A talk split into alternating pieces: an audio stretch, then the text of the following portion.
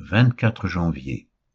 Nombre chapitre 22, verset 39 à chapitre 23, verset 26. Proverbe chapitre 20, verset 1 à chapitre 21, verset 11. Jacques chapitre 4, verset 13 à chapitre 5, verset 20. Nombre 22, verset 39 à 41. Balaam alla avec Balak, et ils arrivèrent à Kirjat Utsot. Balak sacrifia des bœufs et des brebis, et il en envoya à Balaam et aux chefs qui étaient avec lui. Le matin, Balak prit Balaam et le fit monter à Bamoth Baal, d'où Balaam vit une partie du peuple. Nombre chapitre 23, versets 1 à 26. Balaam dit à Balak, Bâtis-moi ici sept autels, et prépare-moi ici sept taureaux et sept béliers. Balak fit ce que Balaam avait dit, et Balak et Balaam offrirent un taureau et un bélier sur chaque autel.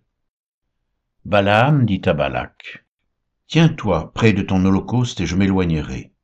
Peut-être que l'Éternel viendra à ma rencontre et je te dirai ce qu'il me révélera. Et il alla sur un lieu élevé. Dieu vint au-devant de Balaam, et Balaam lui dit, J'ai dressé sept autels, et j'ai offert un taureau et un bélier sur chaque autel. L'Éternel mit des paroles dans la bouche de Balaam, et dit, Retourne vers Balak, et tu parleras ainsi. Il retourna vers lui, et voici Balak se tenait près de son holocauste, lui et tous les chefs de Moab. Balaam prononça son oracle et dit, Balak m'a fait descendre d'Aram, le roi de Moab m'a fait descendre des montagnes de l'Orient. Viens, maudis-moi Jacob, viens, sois irrité contre Israël. Comment maudirais-je celui que Dieu n'a point maudit? Comment serais-je irrité quand l'Éternel n'est point irrité? Je le vois du sommet des rochers, je le contemple du haut des collines. C'est un peuple qui a sa demeure à part, et qui ne fait point partie des nations. Qui peut compter la poussière de Jacob, et dire le nombre du quart d'Israël? Que je meure de la mort des justes, et que ma fin soit semblable à la leur. Balak dit à Balaam, Que m'as-tu fait? Je t'ai pris pour maudire mon ennemi, et voici tu le bénis il répondit et dit, N'aurais-je pas soin de dire ce que l'Éternel met dans ma bouche? Balak lui dit, Viens donc avec moi dans un autre lieu d'où tu le verras. Tu n'en verras qu'une partie, tu n'en verras pas la totalité. Et de là, maudis-le-moi. Il le mena au champ de Tsophim, sur le sommet du Pisga. Il bâtit sept autels, et offrit un taureau et un bélier sur chaque autel. Balaam dit à Balak, Tiens-toi ici, près de ton holocauste, et j'irai à la rencontre de Dieu. L'Éternel vint au-devant de Balaam, il mit des paroles dans sa bouche et dit, Retourne vers Balak, et tu parleras ainsi. Il retourna vers lui, et voici, Balak se tenait près de son holocauste avec les chefs de Moab. Balak lui dit, Qu'est-ce que l'Éternel a dit? Balaam prononça son oracle et dit, Lève-toi, Balak, écoute. Prête-moi l'oreille, fils de Tsippor.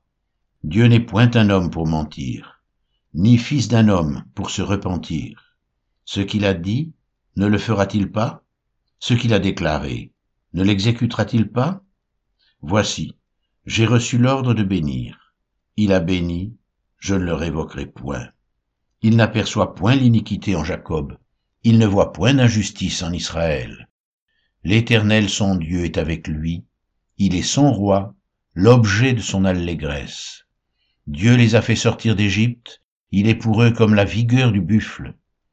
L'enchantement ne peut rien contre Jacob, ni la divination contre Israël. Au temps marqué, il sera dit à Jacob et à Israël quelle est l'œuvre de Dieu. C'est un peuple qui se lève comme une lionne, et qui se dresse comme un lion. Il ne se couche point jusqu'à ce qu'il ait dévoré la proie, et qu'il ait bu le sang des blessés. Balak dit à Balaam, Ne le maudis pas, mais du moins ne le bénis pas. Balaam répondit et dit à Balak, Ne t'ai-je pas parlé ainsi je ferai tout ce que l'Éternel dira.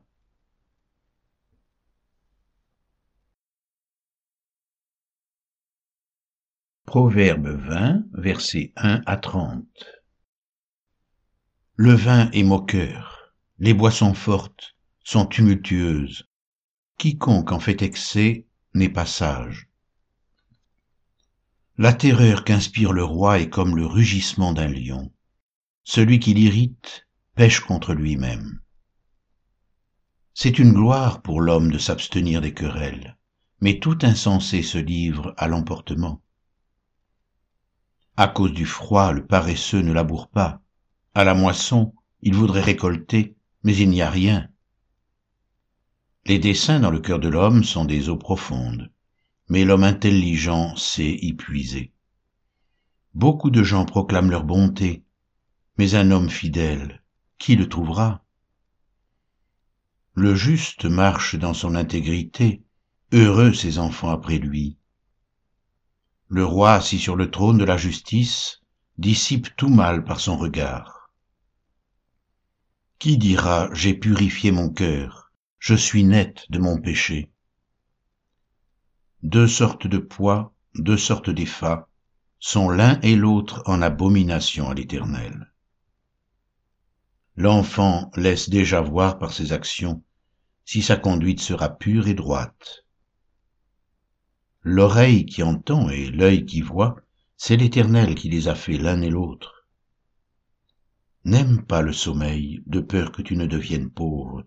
Ouvre les yeux, tu seras rassasié de pain. Mauvais, mauvais, dit l'acheteur, et en s'en allant il se félicite. Il y a de l'or et beaucoup de perles, mais les lèvres savantes sont un objet précieux. Prends son vêtement car il a cautionné autrui. Exige de lui des gages à cause des étrangers. Le pain du mensonge est doux à l'homme, et plus tard, sa bouche est remplie de gravier. Les projets s'affermissent par le conseil, fais la guerre avec prudence. Celui qui répand la calomnie dévoile les secrets. Ne te mêle pas avec celui qui ouvre ses lèvres. Si quelqu'un maudit son père et sa mère, sa lampe s'éteindra au milieu des ténèbres. Un héritage promptement acquis dès l'origine ne sera pas béni quand viendra la fin. Ne dis pas je rendrai le mal, espérant l'Éternel, et il te délivrera. L'Éternel a en horreur deux sortes de poids, et la balance fausse n'est pas une chose bonne. C'est l'Éternel qui dirige les pas de l'homme, mais l'homme peut-il comprendre sa voie? C'est un piège pour l'homme que de prendre à la légère un engagement sacré, et de ne réfléchir qu'après avoir fait un vœu. Un roi sage dissipe les méchants et fait passer sur eux la roue, le souffle de l'homme est une lampe de l'Éternel, il pénètre jusqu'au fond des entrailles. La bonté et la fidélité gardent le roi, et il soutient son trône par la bonté. La force est la gloire des jeunes gens, et les cheveux blancs sont l'ornement des vieillards.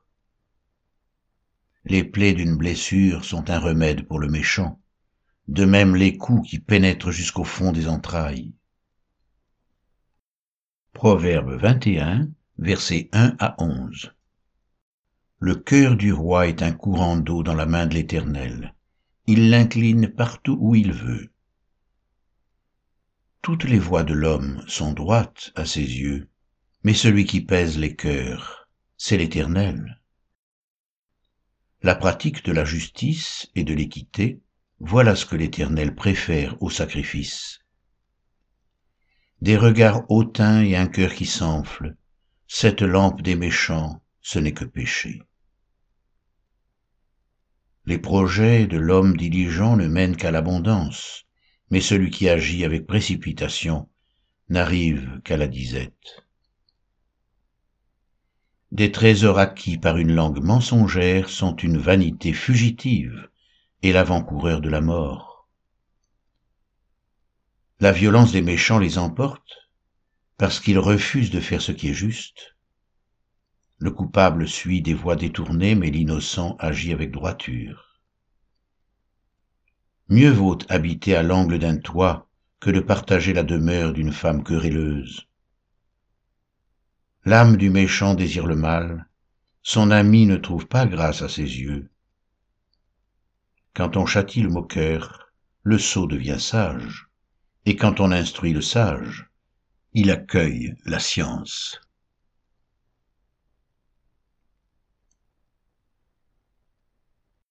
Jacques chapitre 4 versets 13 à 17 À vous maintenant, qui dites aujourd'hui ou demain nous irons dans telle ville, nous y passerons une année, nous trafiquerons et nous gagnerons. Vous qui ne savez pas ce qui arrivera demain, car qu'est-ce que votre vie? Vous êtes une vapeur qui paraît pour un peu de temps et qui ensuite disparaît. Vous devriez dire au contraire, si Dieu le veut, nous vivrons et nous ferons ceci ou cela. Mais maintenant, vous vous glorifiez dans vos pensées orgueilleuses. C'est chose mauvaise de se glorifier de la sorte. Celui donc qui sait faire ce qui est bien et qui ne le fait pas commet un péché. Jacques 5, 1 à 20. À vous maintenant, riches, pleurez et gémissez à cause des malheurs qui viendront sur vous. Vos richesses sont pourries, et vos vêtements sont rongés par les teignes.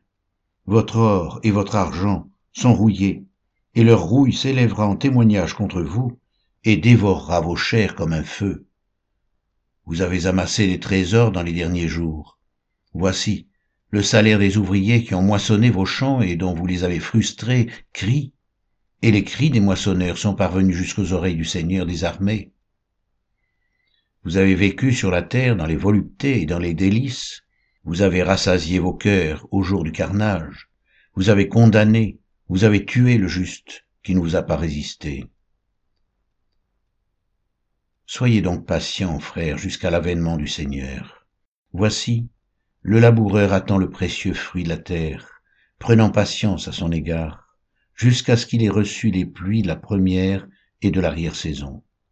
Vous aussi soyez patients, affermissez vos cœurs, car l'avènement du Seigneur est proche. Ne vous plaignez pas les uns des autres, frères, afin que vous ne soyez pas jugés. Voici, le juge est à la porte. Prenez, mes frères, pour modèle de souffrance et de patience, les prophètes qui ont parlé au nom du Seigneur. Voici, nous disons bien heureux ceux qui ont souffert patiemment. Vous avez entendu parler de la patience de Job, et vous avez vu la fin que le Seigneur lui accorda, car le Seigneur est plein de miséricorde et de compassion. Avant toute chose, mes frères, ne jurez ni par le ciel, ni par la terre, ni par aucun autre serment, mais que votre oui soit oui, et que votre non soit non, afin que vous ne tombiez pas sous le jugement.